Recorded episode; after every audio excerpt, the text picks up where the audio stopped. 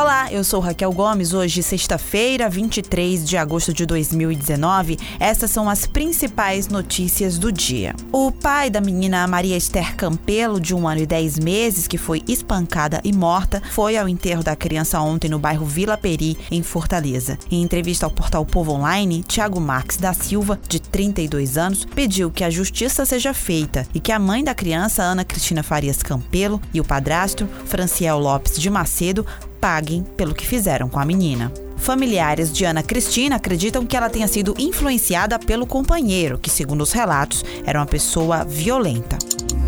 A Universidade Federal do Ceará anunciou o edital para concurso público com 26 vagas entre nível técnico e superior, com salários que chegam a R$ 4.600. As vagas são divididas entre os campi de Fortaleza, Crateús, Russas e Quixadá. As inscrições têm início a partir do dia 22 de janeiro de 2020 e vão até o dia 2 de fevereiro.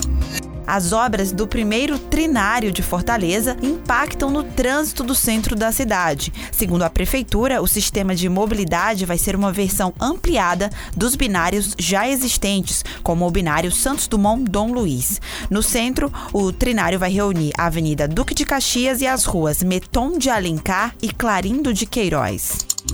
Durante cerimônia de posse como reitor da Universidade Federal do Ceará, o professor e diretor da Faculdade de Direito Cândido Albuquerque defendeu o programa Futurice do governo federal. Em sua fala, Cândido disse que a adoção de políticas institucionais voltadas ao empreendedorismo e inovação vão representar a inauguração de uma nova era. Lançado no dia 17 de julho, o Futurice está sob consulta pública até o próximo dia 29. Essas e outras notícias você encontra no povo.com.br.